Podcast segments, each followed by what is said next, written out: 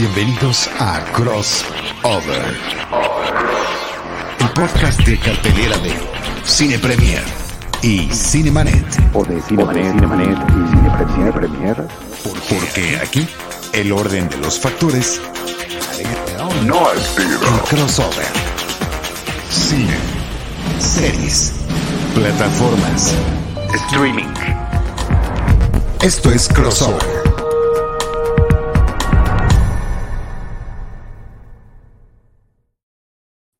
Amigos, antes de comenzar, solo recordarles que ya está disponible en Paramount Plus la segunda temporada de Yellow Jackets. La serie sigue a un grupo de sobrevivientes de un accidente aéreo que en 1996 quedaron varadas en el bosque, llena de misterio e intriga Yellow Jackets ha sido llamada una de las mejores series del momento e incluso recibió siete nominaciones al Emmy, incluyendo Mejor Serie de Drama. Y esta segunda temporada está con todo, porque además de todos los misterios y todas las preguntas que todavía quedan por resolver, se une al reparto Elijah Wood, así que no se la pierdan, ya está solo en Paramount Plus. Y ahora sí, vámonos con el programa. Yo soy Iván Morales y está conmigo como todas las semanas. Charlie, ¿cómo estás?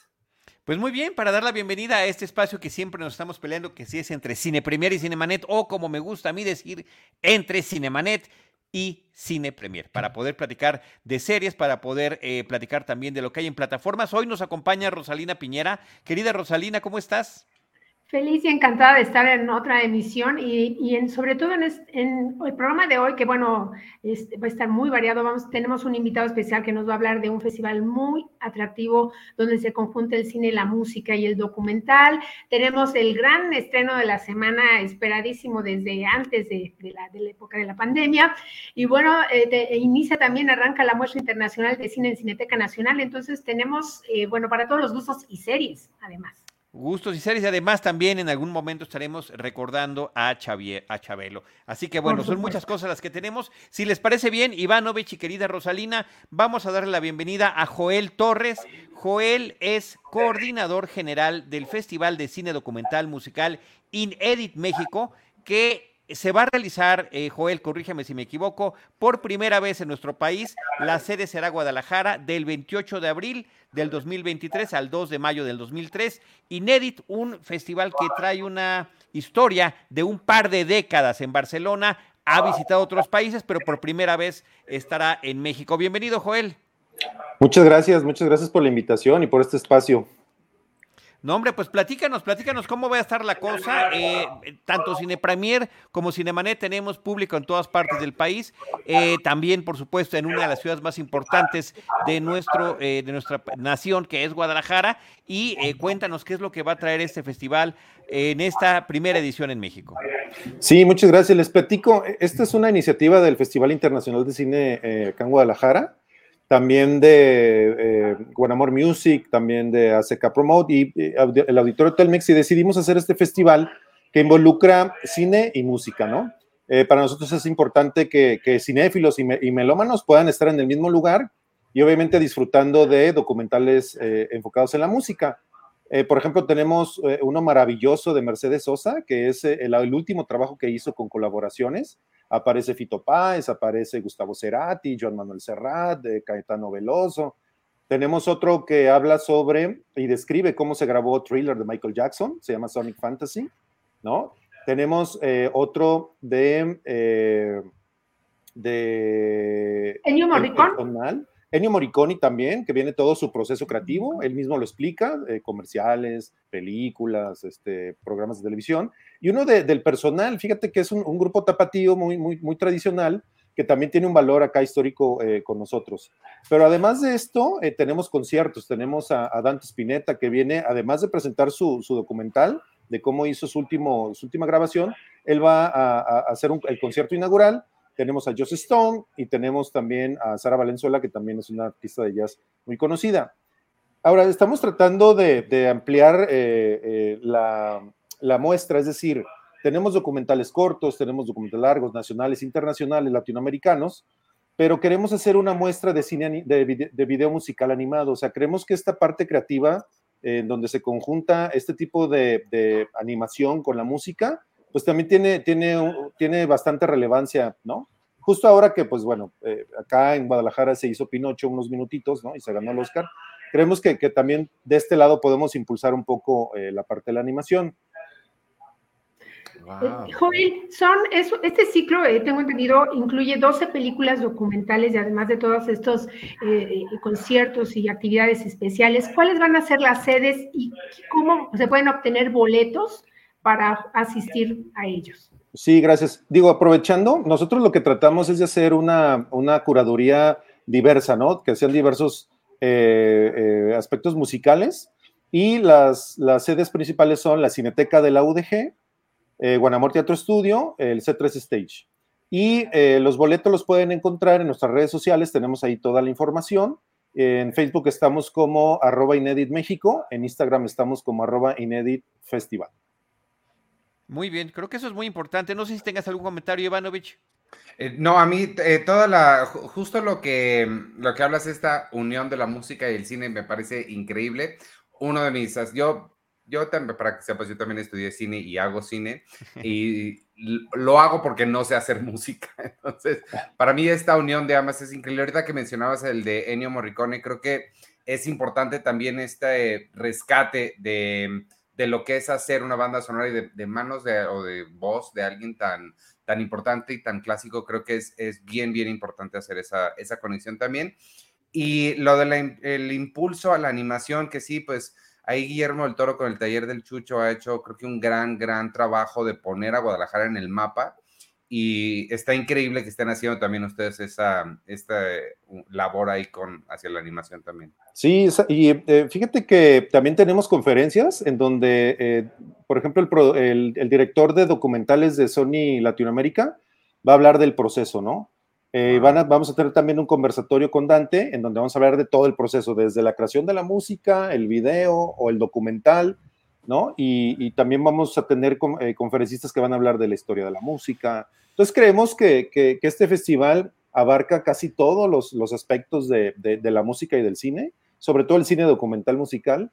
Y, bueno, aparte cae en, en, el puente del primero de mayo, entonces es una excelente opción para los que vienen a vacacionar acá ¿no? Y, también, pues obviamente para los locales. ¿Cómo se da, eh, Joel, el respaldo que da el festival que tiene estos 20 años habiéndolo trabajado en Barcelona, enfocando sus baterías para Guadalajara, México? Pues es una, es una charla que tuvimos con ellos desde el 2019. Eh, eh, mediante el Festival Internacional de Cine en Guadalajara tuvimos una colaboración con ellos en dos años. El, el, Festival de Guadalajara tiene una sección que se llama Son de Cine y en estas dos últimas ediciones se llamó Son de Cine Inédito. A partir de eso surgió la idea de, poderlo hacer eh, solito en, mayo, antes del Festival de Guadalajara, eh, para poder explotar un poco más toda esta parte del documental musical, ¿no? Que, yo creo que ha tenido mayor relevancia en, los últimos años y que luego es información que los fans de determinada agrupación o cantante solamente lo va a encontrar en el documental, o sea, no es cosa que encuentres en redes sociales, ¿no? por el proceso de, obviamente, de documentación, de investigación, ¿no? Y, que creo que es, una parte muy interesante que ahora eh, eh, los artistas y las bandas eh, están procurando. leí que va a haber una experiencia inmersiva justamente con la música de Gustavo Cerati. ¿Nos podrías este, dar detalles sobre esto? Sí, es una experiencia inmersiva donde vamos a, a, colocar tres canciones, Lisa, Corazón del Ator y Raíz, eh, es con unos óculos, una silla eh, giratoria y mientras va uno caminando en el mar o en el bosque, va uno encontrando como pistas de Gustavo Cerati, ¿no? Hasta poderlo ver, es decir, ve uno una sombra, pero uno mientras está escuchando la canción, pues uno va ahí caminando y lo va experimentando de, esta manera. Que por cierto es gratuita esta exposición. Sí. Ivanovich. Eso suena, suena bien interesante. Por lo que escucho de las actividades que tienen, está pensado tanto para, como mencionabas, fans, gente que les gusta esto, pero también para creadoras y creadores, ¿no? Sí, sí, creadores, creadores y público en general. Sabes que, hemos tenido una buena respuesta de, estudiantes, gente joven, que tienen solamente ganas de escuchar música o de ver procesos creativos. Eh, pero sí, definitivamente eh, es para, para el público en general yo creo que la gente creativa va a tener un plus, ¿no?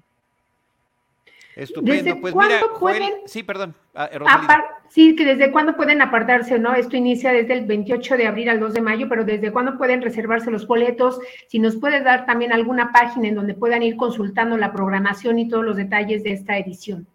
Sí, eh, eh, estamos vendiendo boletos a través de Ticketmaster, pero eh, es decir, en boletos de cada una de las sedes, en, en taquillas de cada una de las sedes, pueden acceder a la película o a la conferencia o al show que, que- que decidan. Todo está por separado y a precios muy, muy accesibles. Eh, en Facebook estamos como eh, arroba Inedit México. Ahí es donde nos pueden encontrar y pueden encontrar todo el programa. Estupendo. Gracias. Joel Torres, muchísimas gracias. Aquí estás con un grupo de cinéfilos y también melómanos. Mira, yo inclusive me puse esta playera de, de Police Synchronicity, me parece que uno de los ángulos clásicos eh, de, la, de la música pop contemporánea, rock, y que este, además una de las grandes portadas del siglo pasado. Gracias por habernos acompañado. Estaremos al pendiente de lo que hagan ustedes. Interesantísimo. El, el cine y la música están interconectados de una manera increíble. Lo de Ennio Morricone me parece fantástico. Y bueno, qué decir de grandes realizadores que se han dedicado también a dedicar parte de su trabajo a, eh, a- a dejar documentales sobre la música, como el propio Scorsese, ni más ni menos. Muchas gracias, claro. Joel. Muchas gracias a ustedes. Eh, gracias por este espacio. Buenas noches. Gracias. Muy buenas noches. Hasta Qué gusto que nos pronto. hayas acompañado. Gracias. Pues ahí está esta información sobre Inédit, que por primera vez se llevará a cabo este festival de cine documental musical que se llevará a cabo en nuestro país, en la ciudad de Guadalajara. Eh, yo quiero invitar a que nos acompañe también en este momento, en esta parte del programa de Remembranzas, a nuestro querido productor Jaime James Rosales. Eh, querido James, ¿cómo estás? Hola, hola, buenas noches. Muchas Bienvenido. gracias. Bienven- Muchas gracias por invitarme a nuestro programa. Oye, quer- queremos que seas una de las voces que te sumes eh, a platicar sobre, pues, eh, la noticia que sí, creo que sí, a mí sí me sacudió, a mí sí me sacó una lagrimita, a mí sí me impactó ese fin de semana eh, enterarme de la desaparición de Chabelo, la muerte de Chabelo, eh, Javier López, que tuvo una trayectoria impresionante de muchas décadas, que incursionó en la televisión, en la radio, en el cine, y que eh, ahí sí no hay pretexto de qué generación seamos y que digamos, no, yo no sé, digo, la salvo los muy chavitos, pero creo que somos muchas eh, generaciones que fuimos tocados por él y en particular pues dejó también una participación en el cine hasta todavía en años recientes. ¿Tú qué recuerdas de Chabelo, Jaime? Dejen, per- perdón, me voy a, salir y regresar 30 segundos. No crean que Sí. me fui de grosero cuando empezaron a hablar de Chabelo. Ahorita vuelvo, No, es no. relevante lo que voy a hacer. Por supuesto, muy bien. En lo que, en lo que regresa Iván y platicamos, este, nosotros que somos otra generación, una ge- media generación arriba de la de Iván, el- la, Sí. la tra- la trascendencia de Chabelo es, es, es multigeneracional, e- ese también es un asunto importante. Es el programa o fue el programa de En Familia con Chabelo, el, el programa que más ha durado en, en la televisión latinoamericana. Son, si no me equivoco, 48 años que estuvo constantemente en la, en la televisión. Y miren además quién nos, quién nos visita el día esta noche. Tenemos otro, otro invitado especial para hablar de Chabelo. Ni Eh, más ni menos. Gómez Iniesta, querido Hola. Tocayo, bienvenido. Este, quiero, quiero aclarar que ninguno de nosotros es boomer, ninguno, aunque Charlie tenga su propio programa, no somos boomers, somos este, los cuatro y este, que estamos aquí somos generación, generación X. Este, la trascendencia obviamente es la, la duración del programa. Fue un programa que todos veíamos, sobre todo en una época que los contenidos que había para disponibles para un público joven eran limitados. Por lo tanto, el, el- el domingo por la mañana o teníamos la opción de ver las caricaturas del 5 o la otra opción era ver en familia con Chabelo. Ah, En este, creo que nos pasó a los cuatro que ni siquiera había una opción de, de Imevisión o de Canal 7. El Canal 11 tuvo algo en particular, pero no fue, nada fue tan relevante como Chabelo. Lo vivimos por muchas generaciones, lo vivimos con nuestros hijos, lo vimos también con este, en, algunos casos con nuestros padres y con nuestros abuelos. Y lo que, lo que sucede también con Don Gato, muchas de las frases se volvieron este, fenómenos culturales que toda la población mexicana en todo el país y se supone que parte de Centroamérica también vivió día con día. Aunque, aunque no fuéramos nosotros a concursar, aunque yo también intenté participar y no lo logré nunca. Cuando mi vecino fue, ni siquiera me avisó para que yo no me sintiera triste de que él sí fue en familia con Chabelo y yo me quedé en mi casa nada más viéndolo y diciendo, ah, qué padre que me, que me avisaste. Entonces, este, pues creo que, creo que esa es la trascendencia, que todos los que estuvimos en ese rango de generación lo vimos en televisión. Hola, Charles. ¿Alguno de ustedes fue alguna vez al programa? No. Ah, tú sí cayó. Yo, Wow. yo sí fui, eh. Venga el testimonio.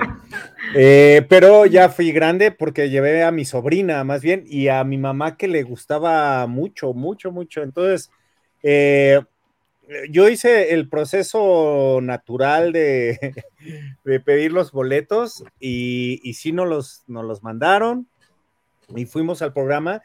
Y la verdad es que Chabelo aparece como Anthony Hopkins en El Silencio de los Inocentes, o sea, son, eh, eh, 25% de todas las horas que, que duraba el programa, eh, y ya todo lo tienen como, mo- pues bueno, eran 50 años de, de- de, pues, o bueno, Sí. 40 en ese tiempo, ¿no? De, de, haber estado en el aire, entonces ya lo tenían todo muy dominado, y la verdad es que Chabelo no aparecía tanto como como uno recordaba, también un poco malhumonado, y, y la verdad es que ya la experiencia eh, a lo largo no, no era tan padre, o sea, sí era un programa largo, cansado, en el que él, una vez que hacía la presentación, se metía y entonces toda la chamba le hacían, pues, eh, las, no sé si, ¿cómo se decían? Las, la- las- los ayudantes.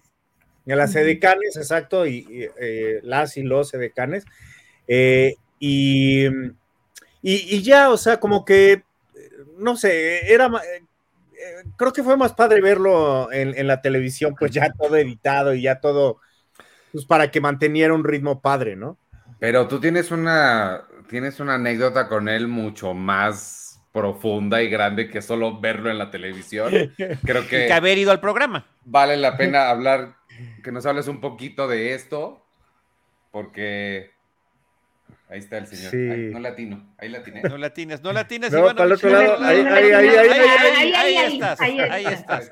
Estamos viendo la portada del décimo aniversario de la revista Cine Premier, donde se hizo un esfuerzo por poder fotografiar a una serie de estrellas del cine mexicano del presente y del pasado, Tocayo, que fue un número eh, espectacular. Yo recuerdo, son innumerables las anécdotas que hay en torno a ese photoshoot, pero tus baterías, que ya los he estado haciendo en redes sociales en estos días, enfócalas por favor a la presencia de Chabelo ese día.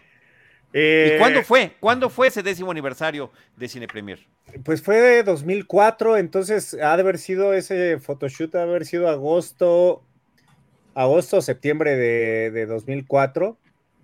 Eh, pues yo llevaba poco tiempo en la revista y más bien era Eduardo Scheffler el que me encomendó la, o nos encomendó la misión para, para hacer este photoshoot, que además duró prácticamente una semana. Esa portada que ven ustedes eh, se tomó en tres sesiones, en dos días.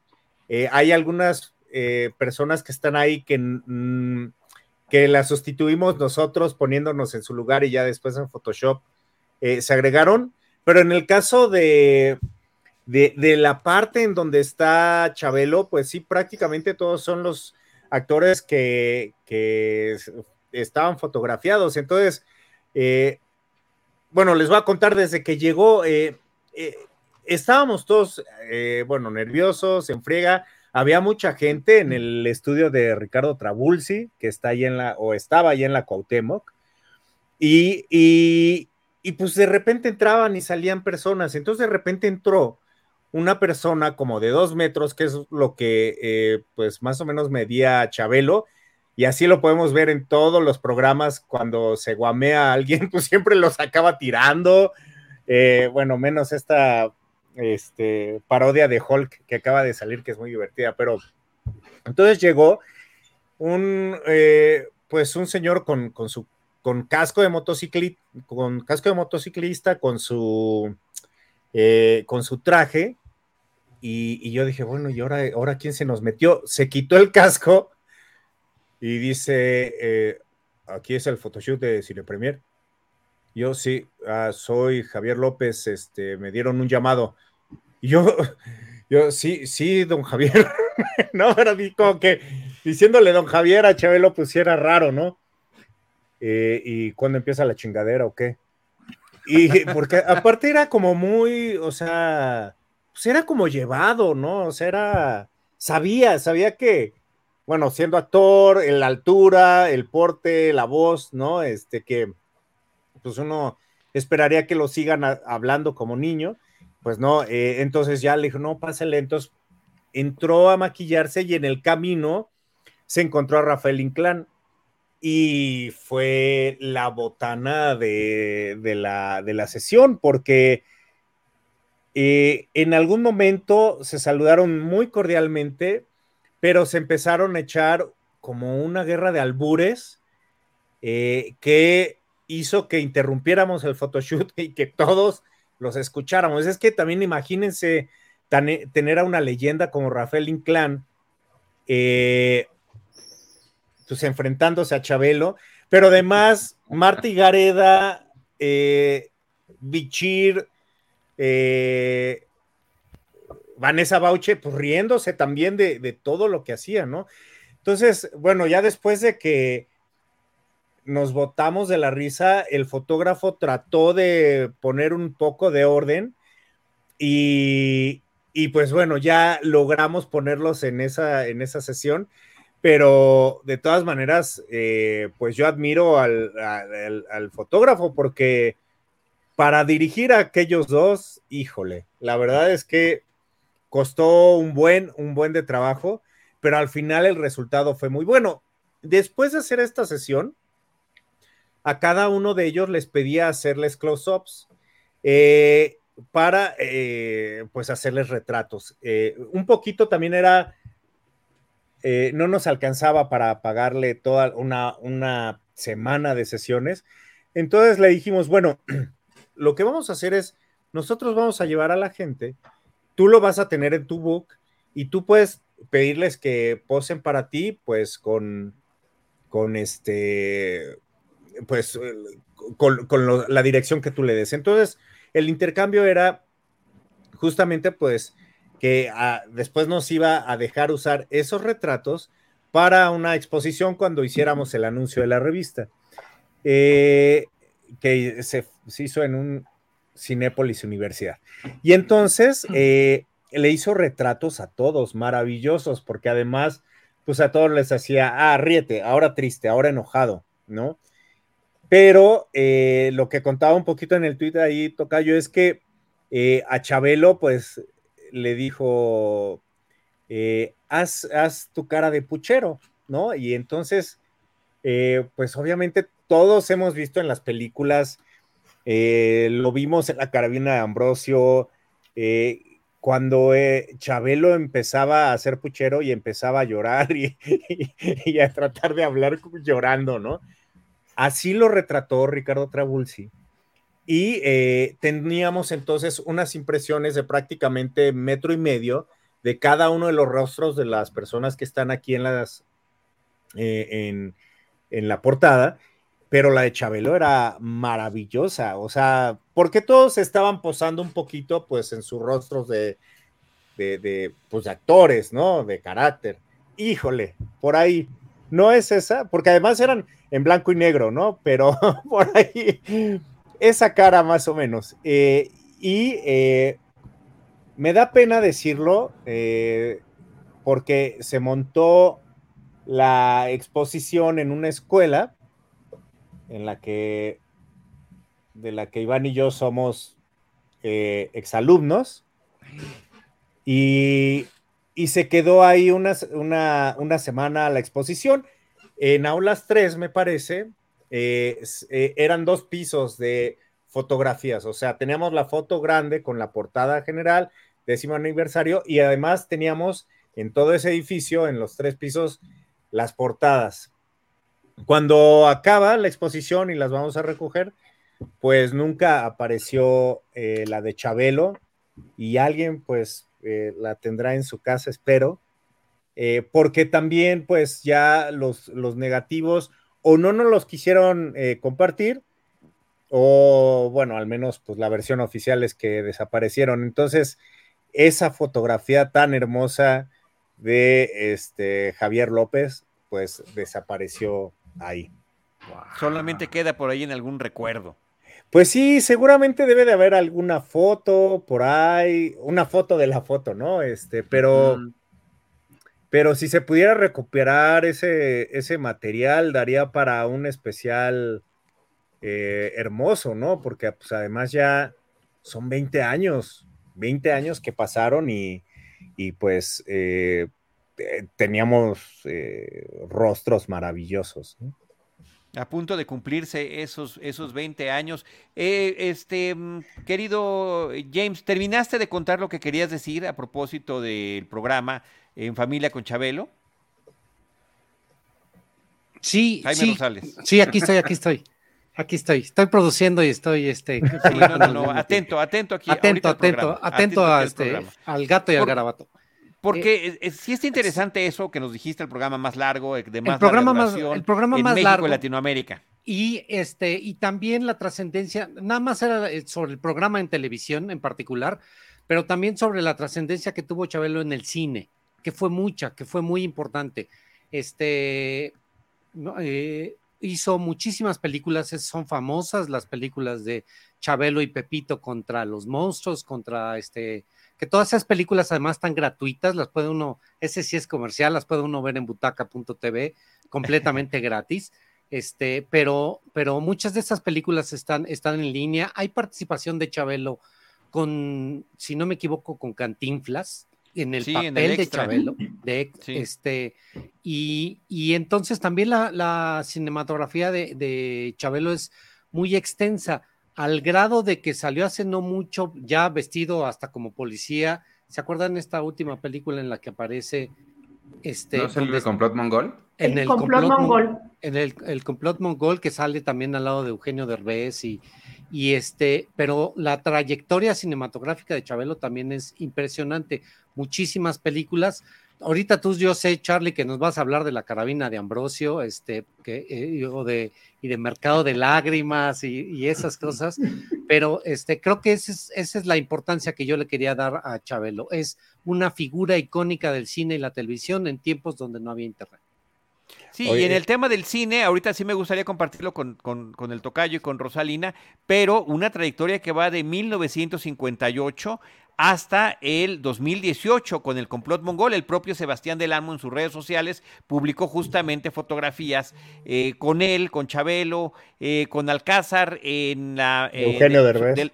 de la película, Eugenio Derbez de la película, que fue la última participación fílmica de Javier López. Pero bueno, la película con la que arranca es esta cinta que se llama Viaje a la Luna, donde eh, pues está quién es, el quién es quién de la comedia mexicana, eh, Tintán, eh, Ramón Valdés, eh, Capulina, este Ramiro Gamboa, el tío Gamboín, que fue uno de los impulsores de la trayectoria de Javier López eh, como Chabelo. Rosalina. Sí, pues eh, yo creo, bueno, para sumar a lo que han, a la experiencia que ha sido, eh, bueno, la figura de, de Chabelo icónica, pues yo di- creo que uno de los momentos más emocionantes del domingo era esa, la entrada a la catafixia, si estos- ustedes están de acuerdo en esos recuerdos familiares. Sí, más de 30, en el cine, bueno, pues más de 30 películas que, que permitieron a Chabelo justamente llevar este personaje, ¿no? De este niño de repente malcriado, travieso, este, exigente, llorón y todo, en varias películas y que trabajó, como bien decía Jaime, con Mario Moreno Cantinflas, con Germán Valdés Tintán, con el Manuel Loco Valdés, con Viruti Capulina, eh, con este Roberto Gómez Bolaños, con María Victoria, en donde, por cierto, ella era, era la encargada o parte del, del trabajo que ella tenía como, como en este personaje también de la criada bien criada, era cuidar a este niñote, ¿no? A este angelito, este pequeño angelito. como De las mejores películas. Sí, exacto. Y bueno, este fin de semana, eh, bueno, pasaron este, en, en televisión, la vi, la vi, con mis sobrinas, justamente, pues una de las películas favoritas de, de, nosotros en ese sentido, que es Chabelo y Pepito Detectives, en donde, bueno, es, ya está con un personaje donde también es un niño, pero ya es un niño, obviamente, que aspira, pues, a ser detective y que junto con este, eh, con Pepito, su, que hace en la película el papel de su primo, interpretado por este eh, actor Martín Ramos, con quien también que, haría, bueno, encarnaría a Pepito y con quien eh, también este, participaría en otras películas como eh, Pepito y la lámpara maravillosa, interpretando al genio. Y pues no sé si recuerdan, bueno, que, en Chabelo y Pepito Detectives, bueno, pues se enfrentaban a una, a un, a una banda de, alienígenas que se encargaban, bueno, de, fabricar juguetes para reclutar a los niños y este, hipnotizarlos y, y, obviamente llevárselos este, por, el camino de, por el camino del mal. Pero también, bueno, pues Chabelo, pues como, como héroe, bueno, enfrentó a varios monstruos, ¿no? A Frankenstein, a Drácula, este, a la momia en Chabelo y Pepito contra los monstruos. Eh, yo recuerdo también una de mis secuencias favoritas interpretada por Chabelo que tenía que ver, este, tenía lugar con Capulina, es donde, eh, bueno, Capulina interpretaba un taxista y él se subía, eh, Chabelo, con, con un pastel gigante ¿no? En el taxi de Capulina y de repente pues pasa, iban caminando por la ciudad y Chabelo pues estaba muy contento porque se iba a ir a su fiesta de cumpleaños y se empezaba a cantar feliz cumpleaños a mí y todo y de repente después de un paso a, desnivel pues había ocurrido un desastre con el gran pastel. Entonces, eh, pues y, fue una gran sorpresa después verlo despojado también pues de esta caracterización infantil en la película que ya mencionamos de El complot mongol o sus participaciones en el doblaje también en películas como eh, Little Chicken. ¿no? Y, Coco. Yo creo que deja también este, un legado muy importante, de, sobre todo que suma a la comedia, ¿no? A la comedia en el cine mexicano. ¿Trabajó en Coco? Hizo, hizo doblaje. Wow, no sé, eso no tenía idea, órale. Tocayo, ¿qué más eh, quieres sumar de Chabelo en el cine? Eh, sumaría que, bueno, este, esta ah, reaparición, eh, y, lo ligo un poquito a la portada que hicimos en el 2004, es que estaba por estrenarse una película que se llama Club Eutanasia, donde este, varios de los abuelitos que están en un en, un asilo, este, entre ellos Ofelia Medina, este, Eduardo Manzano, Sergio Corona, todos ellos también se reunieron más adelante para hacer. Eduardo Manzano, expolivoz, nada más para dar la referencia y la, importancia, ¿no? Sergio Corona también. Eh, exactamente, este, y entonces se trataba justamente de que querían eh, matarse porque ya no les gustaba eh, vivir ahí, y, y justamente eh, es como una reaparición de Chabelo con su voz eh, normal, que además eh, en un papel bastante oscuro, o sea, eso es 2005, en el 99, la última película que había hecho fue el, algo con la chilindrina, las aventuras de chilindrina, que además... Este, no, la chilindrina en apuros, que además, este, muy extraño porque la dirigió Juan Antonio de la Riva, eh, que pensando también en que Juan Antonio de la Riva, que venía de este cine de arte, de, rural, ¿no? De repente, pues hace esta película con, pues justamente con Chabelo, eh, con un guion de Roberto Gómez Bolaños, eh, y no es hasta 10 años después en que llega Club Eutanasia, pero pues a todos nos asustó porque otra vez era un personaje muy oscuro, eh, hablando de suicidio, eh, hablando de, pues con su voz eh, de, pues, de, muy adulto, ¿no? y, de ahí, pues, este, ya tuvo pocas apariciones en, el cine, pero me quedo con lo que decía Rosalina de, La Creada Bien Creada, me parece que la película se llama Campanitas de Amor, que además a mí, híjole, me sé todavía algunos diálogos de esa película eh, porque la veía mucho. Em, échatelos, Tocayo, échatelos. hay, una, hay una escena maravillosa donde este, se supone que, él, quiere ganar dinero, ¿no? Entonces, vamos por, van al premio de los 64 mil, ¿no? Y, no, y dicen, eh, el premio de los 64 mil patrocinado por eh, Cereales Sansón, ¿no? Entonces ya participa y el, concurso era comer cereal. El que más comiera ganaba, ¿no? Entonces Chabelo obviamente se atraganta, se come todo y entonces, muy bien, y el niño gana los 64 mil cajas de cereales Sansón. y entonces empieza a hacer el puchero así. Y, y esta María Victoria le, échenle aire, échenle aire. Es una escena que, bueno, ahorita la verdad es que ah, me da mucha nostalgia porque me daba mucha risa, pero ahorita que lo pienso, eh, de, que estaban ellos en escena, estaba el Borras, este, estaba Alejandro Suárez, ¿no? Este, que además pues todos querían con ella, pero era la nana de un bebé que los iba a golpear si no se portaban bien. Entonces, eh, a mí es una de las películas de Chabelo que más, más me gusta y más recuerdo. Oye, eh, a, a, mí, yo recientemente vi aquí en familia, vimos el extra de Cantinflas.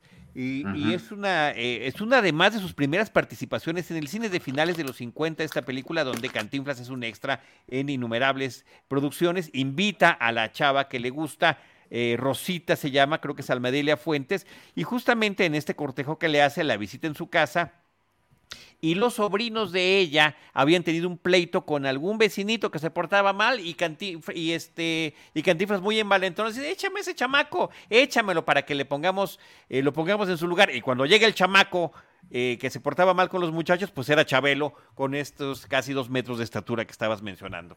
Entonces sí, le da unas zarandeadas eh, Chabelo a Cantinflas increíbles en esta película eh, que, que recuerdo mucho. Y la otra es que sí, yo sí veía eh, en familia con Chabelo, pero a mí lo que más me gustaba ya un poco más grandecito era ver la carabina de Ambrosio. En la carabina de Ambrosio tenía otro tipo de papeles, no solamente sí. aparecía como Chabelo, eh, hacía una dupla sensacional con César Costa en diferentes tipos de sketches, en uno, en uno lo hacían de pandas, en el otro lo hacía de, eh, de muñeco ventríloco que se llamaba Pujitos y era muy notable y muy simpática la relación entre la estatura, que es bajito, César Costa de estatura, y el tamaño monumental de, de, de Chabelo como pujitos, ¿no? Y como el, el, muñeco se le ponía al tiro al, al ventríloco. Este, y ahora te voy a meter a la casa. Decía, ah, no, yo te voy a meter a la caja a ti. Y, y se veía cómo lo, lo, aventaba a la caja al pobre de César Costa.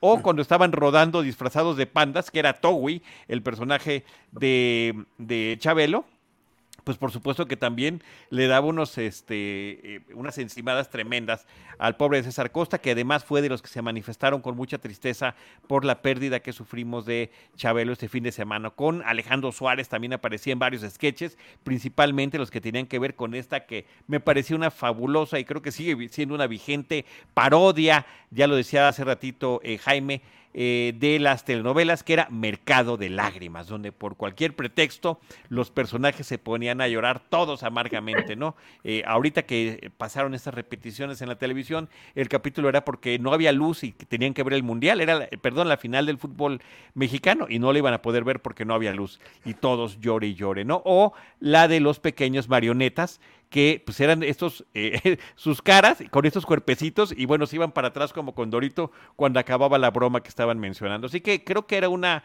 participación muy interesante la que tenía en este programa, donde era un poco más versátil en términos de las cosas que podía hacer, del tipo de humor que podía manifestar y que se suman, insisto, a esta increíble trayectoria, presencia constante y el, el tú por tú que tuvo con tantas figuras del cine y la televisión nacional. Ivanovich.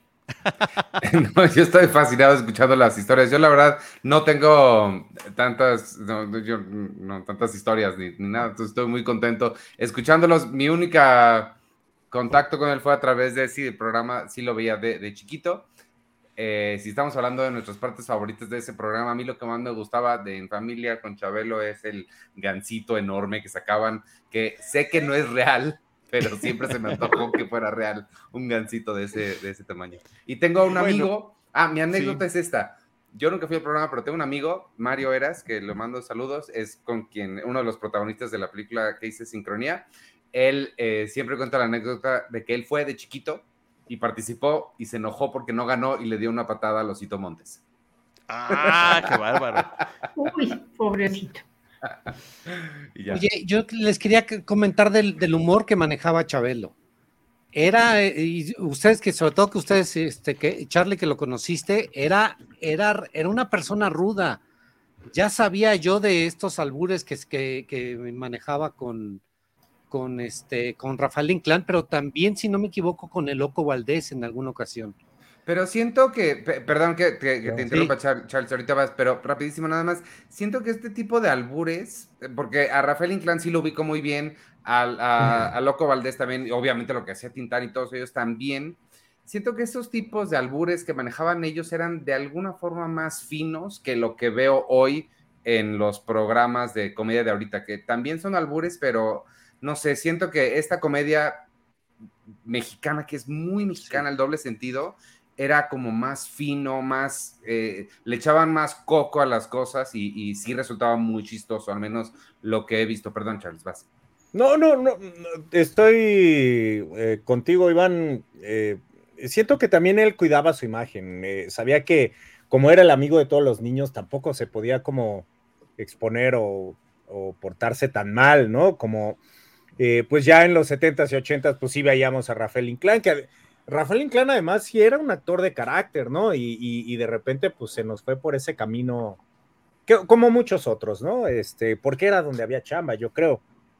Pero, pero no, creo que también de alguna manera pues cuidaba su imagen cuando pues estaba alrededor de niños, de familias, entonces también no creo que haya actuado así si hubiera visto pues que justamente que, que había más niños, ¿no? Pero lo que él no tomó en cuenta es que pues todos eh, nos sentíamos niños alrededor de él, entonces de repente tener este lado B era, era muy raro, ¿no? Este, este, sí, aunque bueno, en la carabina de Ambrosio y, este, y, casi todas las películas, bueno, de las que, ya mencionamos, pues el humor sí era muy, sí era muy blanco y aparte también, este, bueno, también hacía buena comedia física. Yo recuerdo nuevamente eh, platicando de esta película de Chabel y Pepito Detectives, donde al inicio eh, no pueden, no sé, no quieren que se den cuenta de que van a entrar en la casa y se meten por la puerta del baño y entonces rompe el baño y entonces hacen un desastre y terminan todos empapados y luego a él le prestan la ropa del, primo, ¿no? De Pepito, entonces pues por eso sale con el chorcito así, una camisetita que le queda aquí al ombligo.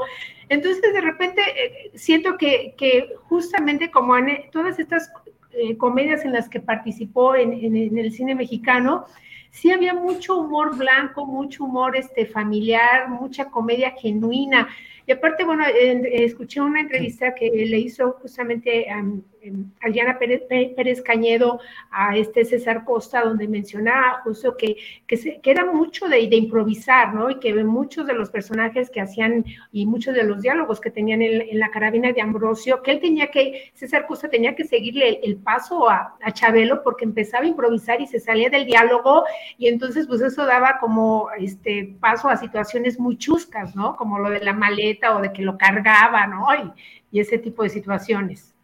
No, era una dinámica genial que tenían entre ellos dos, formidable, que por supuesto la aplicaba en todas partes donde eh, participaba. Pues, pues creo que es un gran recuerdo este que hemos estado haciendo. Sí, Tocayo. No, no, nomás este, el, el no sé, es, es, como interesante cómo suceden las cosas, pero recordar que esa película de la que habla mi querida Rosalina es, este, es dirigida por José Estrada. ¿no? Este, entonces, justamente eh, fallece Chabelo cuando eh, su hijo estrena película, ¿no? Que es... El hijo de José Estrada. Exactamente. Sí, creo que es Luis, ¿no? Luis Estrada. Claro, claro, claro. Por si falta, por si quedaba alguna duda, que viva México de Luis Estrada. Pero, pero es, es, es, interesante, ¿no, José? O sea, otra vez, eh, esta, esta mezcla de directores que eh, tienen una carrera como admirable, que gana premios, que, y de repente pues también le entraron a este, a este cine que yo creo que también pues era pues para hacer industria, ¿no? Pero se me hace muy interesante una coincidencia ahí pues rara. Al cine comercial. Mira estas fotos que nos encontró Jaime Rosales, eh, Panda, eh, Alejandro Suárez como viejito dándole un bastonazo, tratando de darle un bastonazo a Chabelo, con César Costa como Pujitos y con César Costa también como el padrecito y el, y el ¿cómo se llaman estos que trabajan ahí con los padrecitos? Monaguillo. Monaguillo, como Monaguillo. Como ¿No tienes por ahí la de Hulk, este, mi querido James? Sí, ahorita lo localizamos. Ve, esa maravilla, es que Aparte el moñito, o sea, no la, el, el, vestuario que utilizaba, este, el berrinche, ¿no? El de que no te entiendo nada, pues es que no estoy diciendo nada, ¿no? sí, claro. Este tipo de frases que yo creo que muchos, al igual que no sé, este, estoy pensando, pues, aplicamos ese humor también en casa. Ve qué maravilla, qué Chabelo como Hulk, para quienes no están eh, nada más. Y Alejandro escuchando. Suárez era Superman, ¿no? Que bueno, era Supermandilón, me acuerdo. Supermandilón. Superman. Sí. Y la transformación pues se daba a partir de César Costa, que la verdad tiene un parecido a Will Bixby increíble. Que últimamente también dije, también César Costa se pudo haber parecido a Martin Short, o sea, como que ese tipo de, de, de, de físico. Es cierto. Este, sí, sí le daban mucho el parecido. ¡Qué maravilla! Ah, yo creo no, que se divertía mucho, ¿eh? Sí, se exacto, mucho este exacto. No, bueno, es, es, que los vemos y por supuesto que estamos envidiando cómo se están divirtiendo con ese tipo de cuestiones. Sí. Ay, amigos, pues ahí está, Chabelo, eh, Javier López Rodríguez, 17 de febrero de 1935 al 25 de marzo del 2023, 88 años de edad, décadas de trayectoria eh, como histrión. Eh, también en, la producción de su propio programa y las innumerables memorias que nos ha dejado. Así que bueno, pues teníamos, teníamos que recordarlo, habíamos dicho que iban a ser unos cinco minutos y creo que por supuesto que no cumplimos. que no nos, nos, dejamos, nos dejamos llevar por la emoción y si a todos los que están aquí en esta mesa les parece bien, ¿por qué no hacemos lo que normalmente hacemos en el programa de crossover? entre Cine Premier y Cinemanet, que es platicar de la cartelera, de lo que llega al cine eh, o de lo que está por llegar. Y eh, gracias, James. Aquí se despide nuestro Jaime Rosales. Tocayo, no te gracias. vayas, no te vayas, Carlos Gómez Iniesta, porque creo que la primera película que debemos de comentar que está por estrenarse es la versión de Calabozos y Dragones, Honor entre Ladrones. Nos tocó al Tocayo y a mí coincidir en la función de prensa. Eh, después de mucha insistencia de tu parte, Tocayo, que te agradezco, fue una muy grata sorpresa enfrentarme a esta película, de la cual pues yo el, el tráiler, fíjate que lo había visto de manera involuntaria, no me estaba llamando la atención, me quedó una impresión muy equivocada y si quiero hacer la corrección, digo, no lo mencioné, pero ahorita les digo qué fue lo que pensé, de que iba a ser una más de estas películas donde los efectos especiales eh, resultan de alguna forma ininteligibles para la historia, donde vemos los dragones, vemos el fuego, no sabemos qué está pasando, y no, es una película basada en este juego de rol que se llama justamente Dungeons and Dragons, eh, Calabozos y Dragones, eh, muy famoso. Yo increíblemente no nunca lo jugué. Parece que tengo el perfil de nerd perfecto para haber sido fanático, pero en realidad nunca lo jugué. Y sin embargo me parece que está como muy clara eh, la forma en la que lo plasman en pantalla con una serie de retos que van cumpliendo los personajes, que tienen que ir avanzando, que van a encontrar nuevos obstáculos, nuevos personajes, pero creo que está bien narrada en términos de la historia que nos van contando y con una serie de personajes que empiezan a crear una alianza para trabajar por un mismo objetivo que termina funcionando muy bien. La película me parece que tiene un sentido del humor impecable y una gran interrelación. Hay una buena dinámica y química entre actores y personajes eh, simultáneamente y además creo que logran añadir, no terminamos de platicar de ese tema acabando la película, toca yo, a ver si opinas igual que yo, pero que terminan siendo también entrañables. Y me parece que esa es una parte muy interesante que ofrece la película. Eh, ¿Quiénes, toca yo, la, eh, entrañables? Los, los, la, la, relación que se forja de entre, los, entre, los, entre, este honor, entre ladrones que se está mencionando. Personajes que parece que no podrían verse a la cara el uno al otro, salvo dos que ya se conocían y que tienen una relación eh, eh, afectiva en torno a una tercera persona y otros que se van uniendo a ellos. Sí, y además creo es como es una bunch of losers, ¿no? Que de, de repente, eh, justamente, todas sus inseguridades son los que en algún momento hace que hagan clic entre todos, ¿no? Y que digan, bueno, sí somos los más tontos, somos los más débiles, pero pues tenemos que seguir adelante, o sea, ya estamos aquí y, y justamente crean una, una relación y eh, que, que, se va complementando, además con los poderes de cada uno, ¿no? Entre la intuición, la magia, la fuerza, eh, la música, ¿no? Eh, entonces, creo que sí le da eh, un tono que muy, muy parecido a, lo que podría ser la experiencia de jugarlo, ¿no? que además creo que también una de las cosas que destaca de la película son los efectos especiales y la ambientación, que hay unos lugares que eh, me sorprendieron gratamente eh, al nivel de, eh, y me refiero a los lugares, al nivel del, del Señor de los Anillos, ¿no? Este, Sí, y que creo que ese podría ser una- un peso que podría traer la película. Ah, es como El Señor de los Anillos. Ah, es más o menos como Harry Potter. Y creo que se termina desmarcando de ambas Totalmente. franquicias al tener como centro la comedia. Y yo creo que eh, en ese sentido el reconocimiento hay que dárselo a los guionistas y directores, John Francis Daly y Jonathan Goldstein, que ya llevan mucho tiempo trabajando juntos. Entre otras cosas, hicieron una película también de juegos, o que se suponía de juegos, que se llama Game Night, que no sé si la recuerden, con Jason Bateman y Rachel McAdams, Claro. que se supone que era la noche de juegos, eh, no, no sé si el jueves es el día que nos reunimos a jugar, y todo Órale, empieza sí es a, a- a- cierto. a- a descomponerse esa misma noche, que me pareció una película absolutamente hilarante. Y creo que aquí ese es el espíritu que le brindan a esta película de Calabozos y Dragones, que sí eh, eh, eh, se percibe que son respetuosos con el material original, pero al mismo tiempo nos entregan una película que es sumamente divertida y Chris Pine me parece que es una revelación en, en un rol cómico como este. Sí, nada más- es- estoy de acuerdo. Sí, Iván, perdón. Quería nada más a- a- apuntar que eh, el guionista John Francis Daly es además uno de los guionistas de una de las Spider-Man y eh, es uno de los chavitos de Freaks and Geeks, que creo que Freaks and Geeks tiene que ser mencionada cada vez que se pueda, este, para que alguien la vea. Y lo hacemos, y lo hacemos cada vez que se puede. Este, mi pregunta, yo no la, yo no he visto esta, em, pero ahorita puso Jaime una foto de la caricatura de la que sí yo era súper. El, el juego lo he jugado nada más, ahora en pandemia, justo con Víctor, que por ahí anda, nos reuníamos virtualmente para jugar, es la primera y única vez que he jugado, pero la caricatura que puso James ahorita ahí, esa sí yo era mega fan. Entonces, mi pregunta, esa, ve nomás. Eh, hice un cortometraje que se llama Hija de un hombre invisible y a la chica invisible la vestimos inspirado en ella porque sí me gusta mucho esa carica- caricatura. Este, mi pregunta para los que ya la vieron es, ¿tiene algo que ver con la caricatura o ni al caso? Oye, Yo nunca vi la caricatura, no, entonces no lo sé, no lo sé. Pe- pero perdón que te haga esta pregunta, Iván, pero ¿vistieron a la mujer invisible?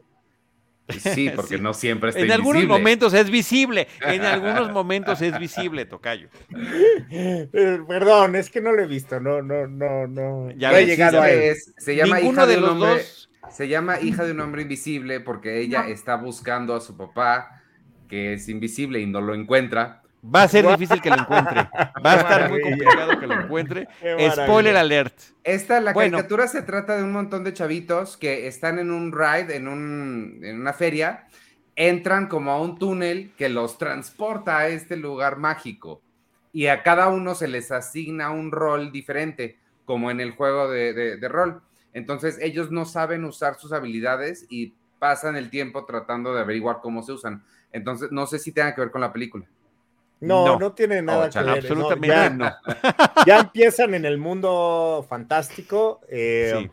y sí empiezan a eh, desarrollar sus habilidades, pero ahora que veo los personajes, o sea, ni siquiera eh, Empatan. tienen que ver. Ajá, exacto, ni Oh, siquiera chale. empatan. ¿no? Es- y es muy curioso. ho- Hoy que iba manejando y vi una publicidad de la, de la película, eh, generalmente el personaje central tiene una espada o tiene algo am- amenazante, un arco, ¿no? Una Sí. ballesta. Y este tiene, pues, su lira, ¿no? Así, entonces es muy raro, así como... Está Ese es su arma, me ¿no? encanta Sí. eso. Me encanta que, eso sea que- así. Ya que lo ves, eh, o sea, sí, exacto, Tocayo, es el tono, ¿no? Es el tono de ese personaje que no se sale de eso. Exacto. Esa imagen que nos está describiendo el tocayo, creo que es el espíritu de la película y con un reparto que está muy bien eh, eh, equilibrado. Michelle Rodríguez, que ya sabemos que le gusta hacer esta eh, chica ruda, lo hace muy bien, pero me parece que es una variación interesante. Eh, Regé Jean Page, que ha tenido este éxito con, con ese personaje de una de las series de Netflix. Justice Smith, este, Ivanovich, que sí sale en esta película que me recomendaste hace poquito, de la que acabamos de hablar, de Sharper, la que está en una de las plataformas. Él es el mago, creo que tiene un, un buen papel aquí en la película. Sofía Lillis, que ya la habíamos visto también en el remake de la película de It como la chica del grupo de, de jovencitos que tienen que enfrentarse a esta criatura sobrenatural. Entonces, eh, está muy ¿Hugh bien Grant? conformado. Y bueno, y Hugh Grant, Hugh Grant sale como villano de que le está quedando muy bien aparecer que en este tipo de roles. Ok. Per- perdón, me vuelvo a meter y los vuelvo a interrumpir. A ver, creo que, creo que falta algo de Calabozos y Dragones. Las misiones, que son la esencia de- del juego de rol.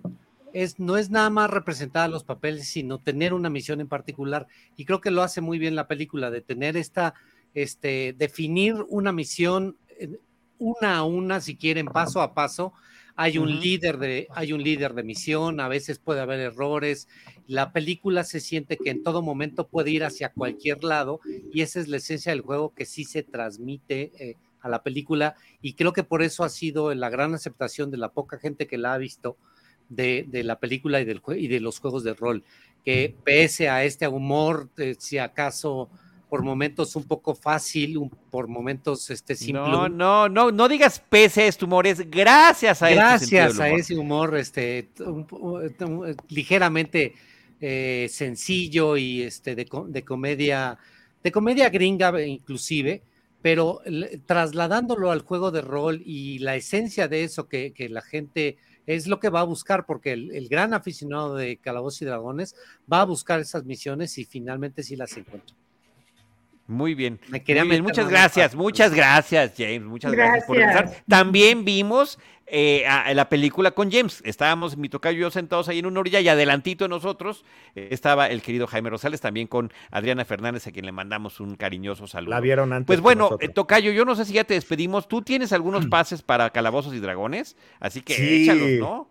Aprovechando que andas por acá. No, no, quería platicarles, Tocayo, que justamente el miércoles va a estar todo el elenco en la Ciudad de México, me parece que es en Plaza Universidad, y eh, estamos eh, aprovechando en, en The Film Tours México que todas las personas que adquieran un pase eh, de pareja para cualquiera de las fechas de nuestros tours, que además lo vamos a abrir toda Semana Santa para todas las personas eh, que vienen a visitarnos a la capital.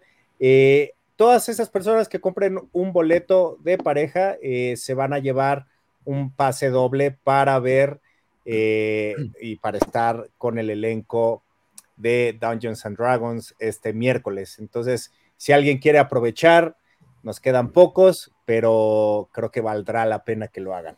Y ya después Muy nos bien. vemos en el tour, ¿no? Entonces tienen Exacto, toda la experiencia este, completa. Jaime, ¿quiere decir algo también de ese evento? Sí, de, que vamos a estar en Plaza Universidad, que es la gran premier mundial de la, de la película. En Plaza Universidad somos, somos sede. Sigan las redes sociales de Plaza Universidad. Ya después de que Charlie reparta los pases, también en Plaza Universidad regalaremos algunos pases. Y este, además tendremos algunas transmisiones en vivo en Instagram. Sigan el Instagram de Plaza Universidad y ahí nos vemos. Ahí vamos a estar nosotros transmitiendo en vivo la visita de todo el elenco. Viene todo el elenco. Viene Chris Pine, viene este Michelle Rodríguez, viene Hugh Grant. Este, ahí, y, y vamos a estar con ellos, vienen los dos directores, vamos a estar con ellos en Plaza Universidad, entonces para que nos sigan ahí, instagram.com, diagonal Plaza Universidad, ahí van a tener toda la, toda la cobertura en vivo y su- por supuesto en el Premier va a estar ahí presente, ¿no, Iván? Sí. Eso es todo, Iván. Eso es todo. Debe de echarle un poquito más de galleta a la mención. Sí, ahí vamos a estar también. ¡Excelente! Eso. Es, Ese es ánimo. contagioso. Es Eso, contagioso. The Films Tour, Plaza Universidad y Cine Premier, ahí va a estar toda la cobertura completa de, de la visita, ¿va? Sí. Oye, Es el no- castillo. Para los que se quieren ir a tomar la foto, ya está la entrada al castillo. Ah, ya está la entrada. No, el, el escenario va a ser espectacular. Vamos a tratar de tener algunas tomas especiales de cómo se ve el escenario en el estacionamiento de Plaza Universidad. No va a haber aglomeraciones, no va a ser este, esto de este ex cantantes o cantantes de ex bandas de niños que están en centros comerciales chiquitos. Entonces, es un lugar bastante amplio donde van a tener mucho espacio para poder, por supuesto que lo esperamos ahí en Plaza, este, en Avenida Universidad número 1000 en la Ciudad de México, para que conozcan de cerca a los actores y al direct- a los directores de la película. Perfecto. Oye, este, dos cosas. Una que Ángel López dice que me parezco a Peter Sarsgaard. No, gracias, gracias. Más bien a, a su papá, ¿no? que- que- no, ah, qué manchado. ¿qué pasó? Ah, ¿Qué pasó? No, ya, ¿Qué me pasó, hubiera ido Jaime? antes. Sí, sí, sí. Oye, no, con, to- con- con todo y esos personajes perversos que interpreta Peter Sarsgaard, ¿toca yo? Pues ni modo, ni modo. O sea, si Ángel lo Ok, hace. asúmelo, fuerte. asúmelo Sí, plenamente. Oye, no, James, yo, yo te quería decir, es que sabes que siempre que viene Michelle Rodríguez, digo, ¿qué pensará la Michelle Rodríguez mexicana? En- y tú que estás en, en esta onda de organización, ¿no hay una forma en que puedas juntarlas y tengamos una foto de ese encuentro de Pues, las estaría- dos Michelles estaría- estaría muy Rodríguez? padre, a ver si este, ahorita les, le- la invito, le consigo un pase y le voy a decir. Puta, estaría súper "Michelle, chido. ¿no quieres conocer a Michelle? Güey, es que yo creo que Uy, sí ha de que se confunda. Lo que puedes hacer es a los medios que te caen mal, les ofreces una entrevista con Michelle Rodríguez, pero es la otra. Bueno, no sé No quién que- otra Michelle Rodríguez, Michelle estoy fuera de la broma, ¿eh? ¿Eh? ¿Quién- Yo no sé quién es la Michelle Rodríguez mexicana, discúlpenme. Sí la conoces, ahorita te mando, mejor te- ahorita te mando este, quién es. Ok, Ahorita ok, ok, para identificarla. Sí, bueno, sí, sí muy la bien, sí la conoces. Bien. Bueno, pues ahí está, las menciones de Film Tours México. Eh, Tocayo, repite tus redes sociales, por favor. Eh, pues, The Film Tours MX y, eh, y en la página www.thefilmtours.com. Muy bien, que ahí están rodando abajo de nuestra, en nuestra cintilla en este episodio. Muchas gracias, Eh, Tocayo. muchas Qué bueno que nos gracias. acompañaste. Eh, me siento muy halagado de poder haber entrado en su crossover, muchos. Muchas gracias. gracias. Oye, Tocayo. Gracias, abre un- poco Gracias. Quieras, mexicano Tocayo, de los siempre. 70s y 80 porque lo describiste súper bien. Por Ah, favor. ah, sí, ahí tengo una sorpresilla que luego les quiero compartir. Venga, muy bien. Eh, eh, Gracias, Tocayo. gracias, gracias Bye. amigos, bye. Ay, querido. Bye. Y, y gracias a nuestro productor Jaime Rosales también por habernos acompañado en estos segmentos del programa. Continuamos, vamos por la segunda película que quisiéramos comentar el día de hoy. Rosalina Piñera, John Wick 4. John Wick Chapter 4. ¿Qué te pareció? Pues mira, cuando uno cree que ya vio todo lo mejor y que la película no podía mejorar, ¿no? De- se ha hablado siempre de segundas partes muy buenas que a veces superan al original, pero creo que, que justamente esta entrega de John, de John Wick este, 4, pues me parece que es un cine de acción de primerísimo nivel y que supera todas las secuencias, Eh, dirigida por Chad Stahelski, que obviamente le da él como obviamente eh, de, profesión de doble de riesgo, pues le da una gran importancia y resalta mucho sobre todo el trabajo justamente de todos los dobles de riesgo que aparecen en la película. Bueno, como ya sabíamos, bueno, en, esta película este personaje que, bueno, John Wick, que es un mercenario que perteneciente a una organización internacional muy oscura de reglas implacables sobre cada uno de sus integrantes con castigos este, letales. Y bueno, justamente en esta, eh, en esta emi- este, misión busca su libertad, pero para ello debe recurrir a los pocos aliados o a los pocos o y casi inexistentes, ¿no? Este, amigos o gente que lo pueda apoyar, porque no hay dónde esconderse, como sabemos en esta película. Yo, yo creo que lo que hay que resaltar, bueno, que, que me gustaría mucho antes de, de- de conocer esas opiniones, algo decía Alfred Hitchcock, este director inglés, que si, tenía, que si ibas a, a París tenías que filmar este, la Torre Eiffel, ¿no? Por eso hay ahí así la escenografía pre- preparada para esta ocasión, porque todas estas escenas de acción que, que, que están mm, em, resueltas de manera muy estética, muy logradas, tienen lugar obviamente en sitios emblemáticos, este, pues no, no, bueno, desde la secuencia inicial, ¿no? En este desierto este, maravilloso que, fue donde se filmó la película Lawrence de Arabia de David Lean, este desierto que está, este, el desierto Wadi Rum al, al sur de Jordania, para irnos después este, a la Torre Eiffel, este, a una secuencia este, mm, mm, casi, bueno, muy increíble sobre el Arco del Triunfo o rodar en el río Sena, pero incluso hacer como la subida a una escalinata se vuelva un tránsito mortal. Hay una secuencia espectacular, un plano, un plano secuencia casi completo de una cámara que obviamente en el cenit desde, desde arriba nos ofrece un- todas estas coreografías que se muestran que muestran más bien y demuestran el gran trabajo profesional que hay, que hay detrás de él, ¿no? Generalmente en varias, este, varias películas de acción o del género se estaba acostumbrando todas estas ediciones vertiginosas donde ni siquiera puedes ver nada, ¿no? o sea, no alcanzas a ver quién golpea a quién, este, de dónde llega la explosión y todo algo que cabe resaltar es justamente el trabajo de, como decíamos, de los dobles, de las coreografías y las, todas las 12 semanas de entrenamiento de artes marciales que tuvo justamente Kenny Reeves para este para, este, para esta película, que bueno, hacen casi un personaje, este, bueno, inmortal, ¿no?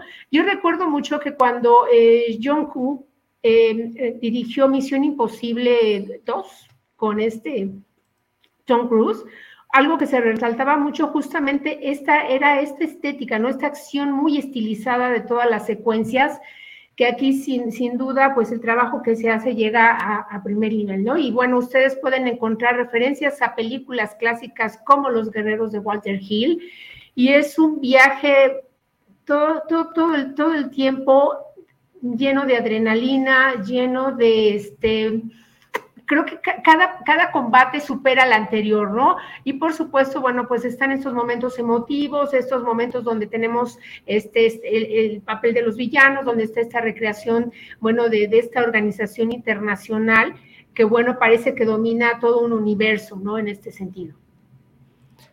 Sí, yo creo que ahí lo que, lo que destaca muchísimo es el amor de Chasta Helsky, que su, su primera acercamiento cinematográfico es ser doble de acción, ser Stotman, doble de riesgo, como bien lo estabas mencionando, y traer una serie, desde la primera película, una serie de secuencias de acción increíbles donde efectivamente la cámara corta lo menos posible para que tú puedas ver, disfrutar y apreciar las coreografías de la pelea que nos está mostrando. Creo que el nivel de estilístico se ha ido mejorando película tras película. Creo que esta efectivamente está llegando a un punto donde es un espectáculo visual impresionante. Yo me di el regalo de verla en el formato de IMAX. Acababa de ver el día anterior en casa John Wick 3 como para tenerla absolutamente fresca y sí me parece que el impacto de verla en la pantalla grande es absolutamente formidable a pesar de las casi tres horas que dura la película un reto a cualquier vejiga, en especial para la mía, y lo digo cada vez que una película dura más de dos horas.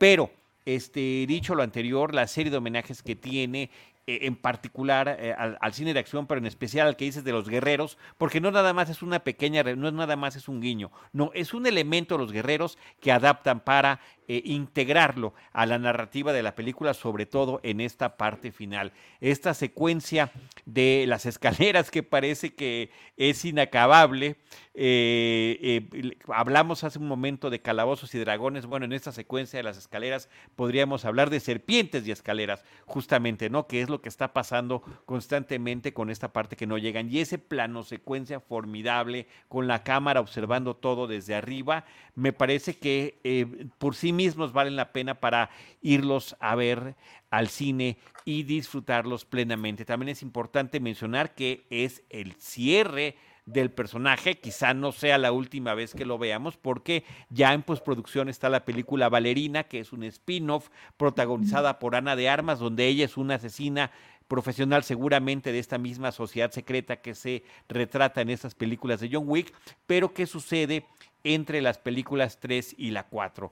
Y, em, y bueno, pues también destacar eh, que el, reparto es, es muy interesante en esta, en esta nueva entrega es, es eh, Lance Reddick, pues eh, lo vemos unos momentos en pantalla, recordemos que también muy recientemente falleció, regresan Lawrence Fishburne e Ian McShane con estos personajes eh, que ya tenemos muy bien identificados de ellos en la saga, Ian McShane el de Winston y el de Lawrence Fishburne que es el rey, el rey de los indigentes, que, que son también parte de esta sociedad de, de mm, asesinos profesionales. Clancy Brown se une al reparto, Donnie Yen también lo hace, eh, Hiroyuki, Sanada. Entonces es un reparto impresionante, secuencias de acción increíbles, una gran estética y una forma en la que se termina de consolidar esta propuesta, no nada más de estilo, sino también de una sociedad donde hay una suerte de honor,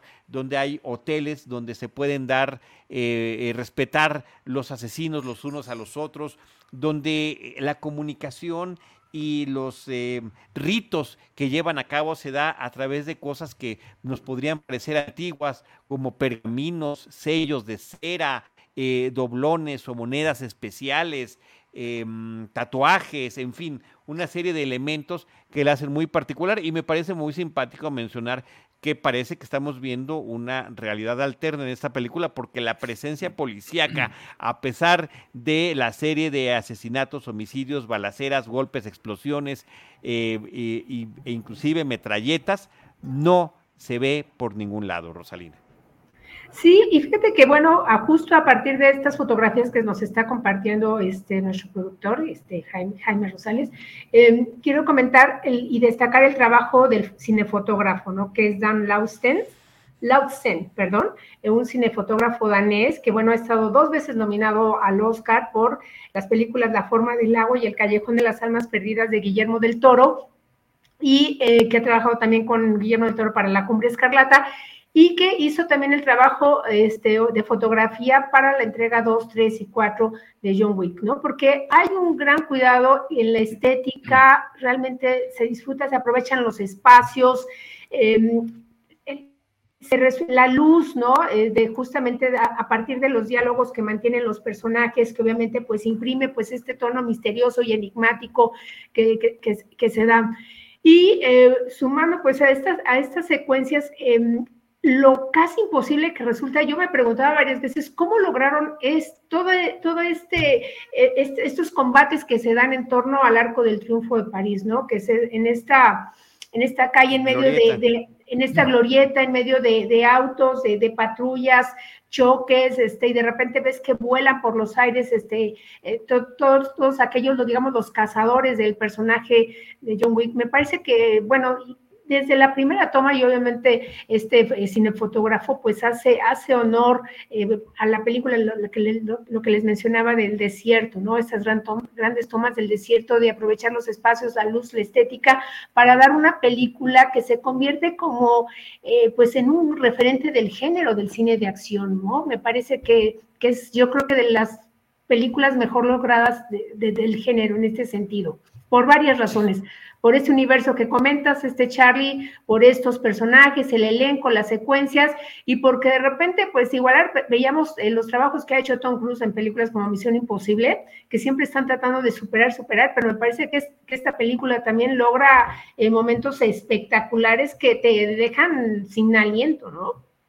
Absolutamente. Y un villano que es lo suficientemente odioso como para que desees que algo malo le pase, que es interpretado por Bill Skarsgård y que creo que lo hace muy bien para cumplir ese papel, eh, convirtiéndose en el principal enemigo de John Wick en esta cuarta entrega. Eh, teníamos también otra película que yo quisiera dejar para la próxima semana, Ivanovich, si te parece bien. Creo que es muy recomendable. Está en la plataforma de Star Plus, El Estrangulador de Boston, de Boston Strangler. Creo que vale la pena hablarla, no nada más por el personaje que retrata, sino también por la forma en la que nos cuesta la película. La podemos dejar para la próxima semana, pero Rosalina termina eh, comentándonos las recomendaciones que tenemos también de Cineteca Nacional. Claro que sí. Eh, bueno, a partir del 30, eh, del 30 de marzo, bueno, arranca la edición número 73 de la Muestra Internacional de Cine, en donde, bueno, nuevamente vamos a poder disfrutar de 14 películas de lo mejor, obviamente, de la producción internacional. Y abre eh, esta muestra de cine con la película Dos Estaciones, este, dirigida por el mexicano Juan Pablo González, con un guion de él también.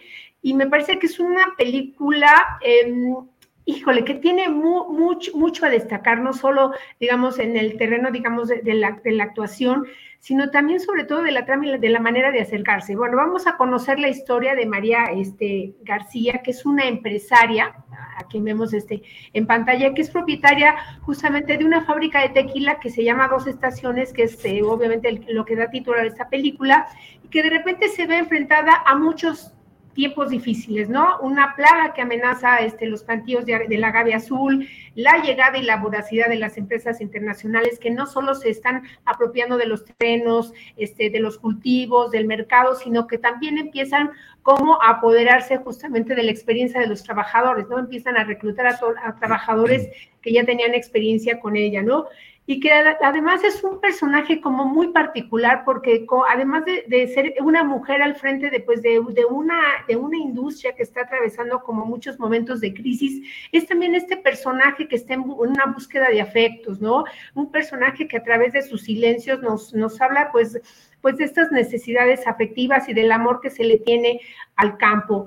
Em, quiero destacar justamente también en este sentido la fotografía de mm. Gerardo Guerra, que, además no, no, solo de acercarnos en un tono casi documental al trabajo del campo para la producción del, del, tequila, vamos a ver el trabajo para, para sacar las piñas de, del agave, ¿no? Los molinos donde se extrae el aguamiel.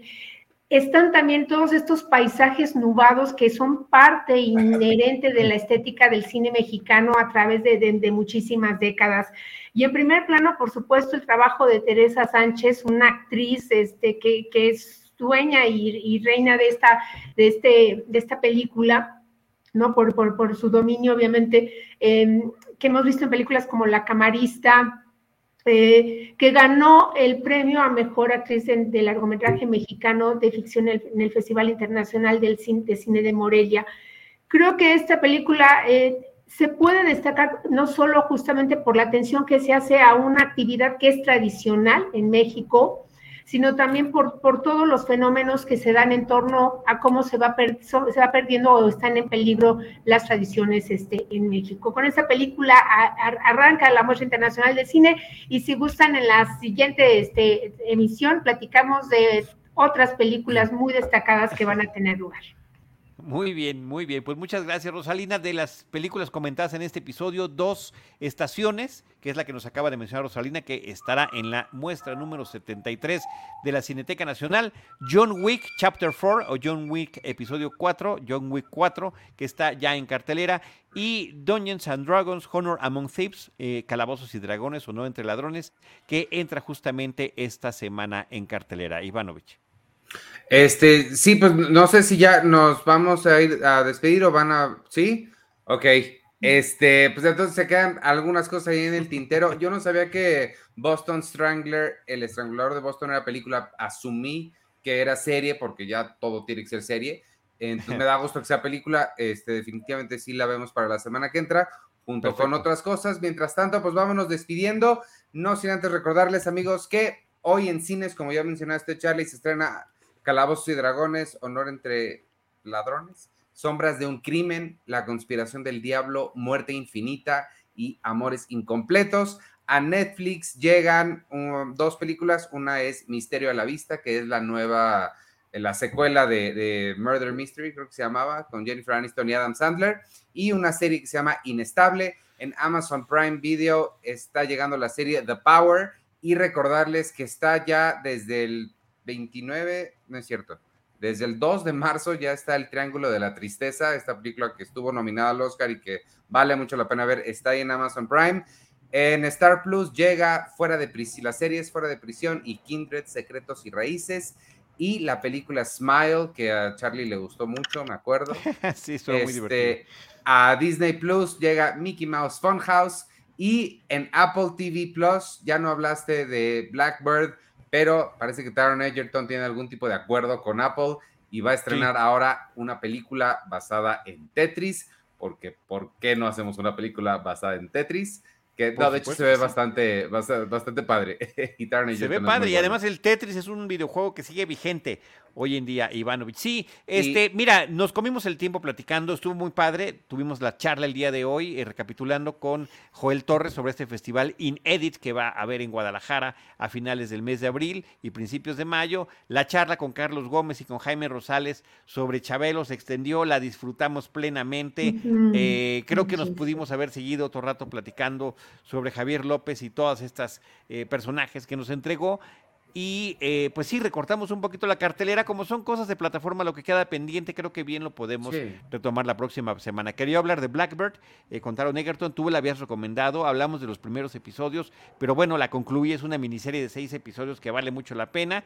Eh, y yo quería hablar también de Picard, que es la tercera temporada que se está exhibiendo ahorita en la plataforma de Paramount Plus también. Pero bueno, lo dejamos pendiente para la próxima semana. Rosalina nos deja películas pendientes también de las 73 muertas de la muestra de la Cineteca Cineteca Nacional. Así que nuestro amor y pasión por el, el cine y las series y las plataformas y la cartelera y, y la visita a la, a la sala cinematográfica, ahí están pendientes y tendremos más cosas que compartir con todos ustedes. Me faltó uno nada más, HBO Max. Este, ya sé que a ti no te gusta, pero a la mayoría de nosotros sí. Succession ya regresó.